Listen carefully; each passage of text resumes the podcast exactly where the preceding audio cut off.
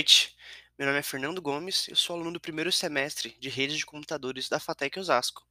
Estou finalizando meu primeiro semestre e hoje gostaria de conversar um pouco sobre alguns temas que eu estudei em uma das aulas que eu tive, no caso a aula de cabeamento, cabeamento estruturado, ministrada pelo meu professor Fábio Brussolo. Um dos temas que mais me interessou foi logo no começo das aulas, que seriam os computadores, os modelos de computação de rede. Né?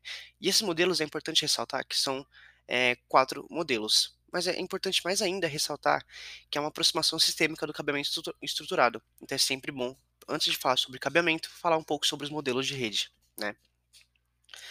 Vamos lá, o primeiro modelo seria a computação centralizada. Ela não é feita em um local de processamento, né? então ela não é feita em um processamento local como desktop, por exemplo, e sim busca informações de um local específico, como um servidor central, ou, por exemplo, podemos citar o mainframe. Então, ela é como se fosse é, essa, esse modelo mesmo, né?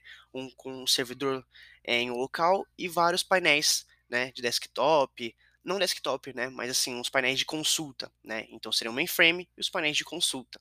Né? Então, podemos citar aqui uma grande empresa onde tem muita consulta se tivesse desktop para cada colaborador utilizar, além da demanda de equipamento, teria muita demanda de processamento. Né? Então, um supercomputador centralizando toda a informação e somente painéis de consulta seria muito melhor para a gestão daquela informação. Né?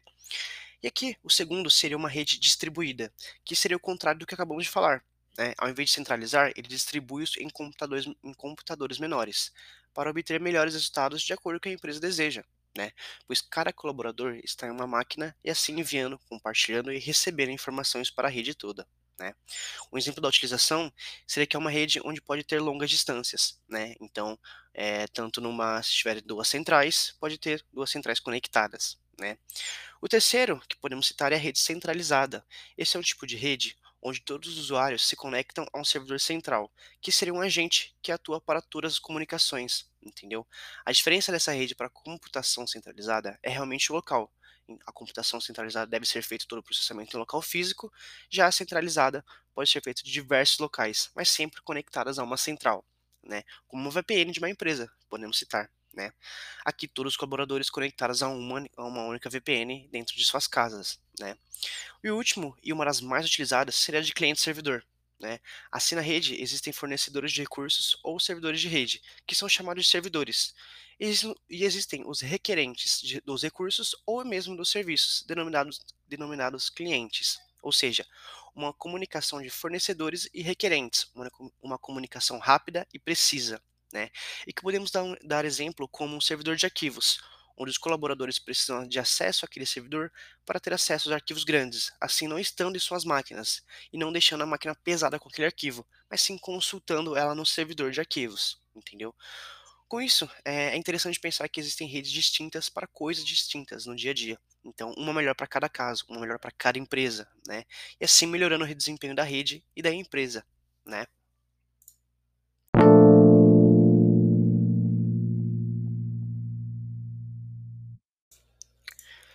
E agora, em conjunto com o que estávamos falando, temos as definições das redes. Então, o que não falamos anteriormente, mas é importante ressaltar, seria o que é uma rede de computadores. Uma rede consiste em dois ou mais computadores que estão conectados para compartilhar informações. Para começar, podemos definir dois tipos, físicas e wireless. Vamos pela física, tá? Onde temos no início a LAN, a Local Area Network, que interliga computadores dentro do mesmo espaço físico. Um exemplo seria a Lan House. Tá? Temos também aqui a MAN, Metropolitan Area Network, que são projetadas justamente para interconectar sistemas de cidades próximas ou de uma região metropolitana, entendeu? E por último, finalizando as físicas, temos a WAN, que seria a Wide Area Network, que é uma rede onde conecta várias LANs, ou seja, com alcance ainda maior, alcança algumas partes até do mundo, assim sujeita a mais ruídos, mas é uma como se fosse um, um upgrade na WLAN, na, na LAN, por exemplo. Agora podemos falar sobre as wireless, que serão as redes sem fio. Então podemos começar com a WLAN, que é a Wireless Local Area Network, né? que seria a rede local sem fio, ou seja, um espaço físico conectado através de rede sem fio, como o Wi-Fi na residência. Né? Temos a WMAN, que conecta cidades próximas a uma região metropolitana através de super equipamento de rede sem fio. Não é tão comum por conta desses equipamentos, né, que custam bastante, mas ainda existe sim em algumas empresas específicas, né. E por último temos a WWAN, que seria quase idêntica ao WAN normal, mas assim conectando através de redes sem via, sem fio, né, como a VPN? Então um exemplo bastante comum, né, da WWAN é a VPN. E podemos citar também outras duas redes, a SAN e a PAN. A SAN, que é Storage Area Network, ou seja, uma rede de armazenamento, e seria somente para isso mesmo, apenas para armazenar informações e consultá-las. Então, é uma rede específica para aquele tipo de informação, daquele tipo de consulta, armazenamento, né? E a PAN é uma Personal Area Network, ou seja, uma rede pessoal, doméstica, que conecta dispositivos ao alcance de um indivíduo, ao alcance daquela pessoa, e ela é formada por uma conexão curta de, de curta distância entre equipamentos em um ambiente reduzido. Então, dentro da sua casa, entendeu? É uma, uma bastante comum, como mesa de trabalho, conecta TV, computadores, notebook, etc. Entendeu? Então, assim, podemos ver que as definições são importantes para podermos ver ao, para podermos ver que ao mesmo tempo que podemos estar em uma LAN, podemos migrar para a WLAN, podemos trabalhar em uma WWAN, vendo que são diversas nomenclaturas que definem o nosso dia a dia nas redes aqui é, do dia a dia e onde trabalhamos, onde convivemos e que é bastante importante a gente poder defini-las e entender onde estamos, né?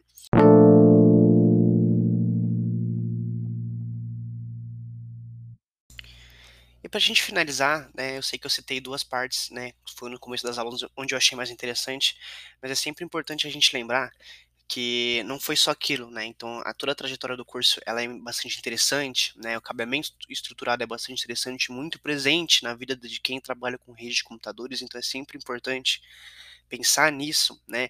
Então pensar no modelo de computação, definição do que é cabeamento estruturado, né? Ainda mais sobre os subsistemas do cabeamento estruturado né? Foi como nós vimos como entrada de facilidades, sala de equipamentos, sala de telecomunicações e armário de telecomunicações, cabeamento vertical e horizontal, até tudo isso chegar na work area, né, que seria na área de trabalho.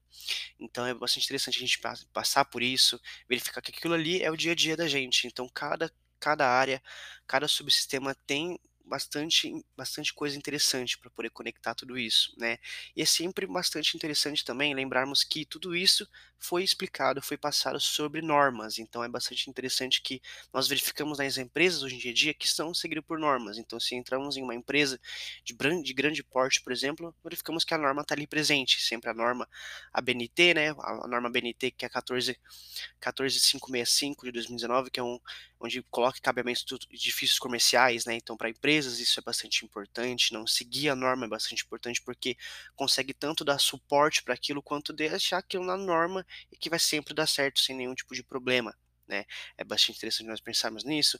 Pensarmos também que existem outras normas que, é, é, que a gente pode citar, né? mas são bastante, são bastante interessantes, mas são bastante complexas, né?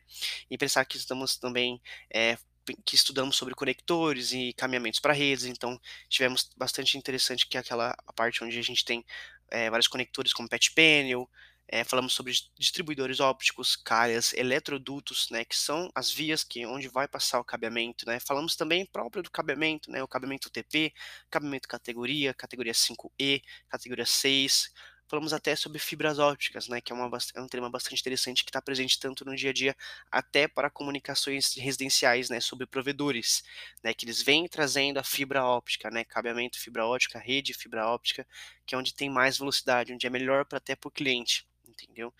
E pensamos também que acessórios, equipamentos para encaminhamento de cabos de rede, então pisos elevados, é, vimos também sobre canaletas, encaminhamentos para cabos, né, como a gente falou, eletrocalhas, é, piso elevado, que é bastante interessante, onde tem muitas empresas onde tem é, esse piso elevado.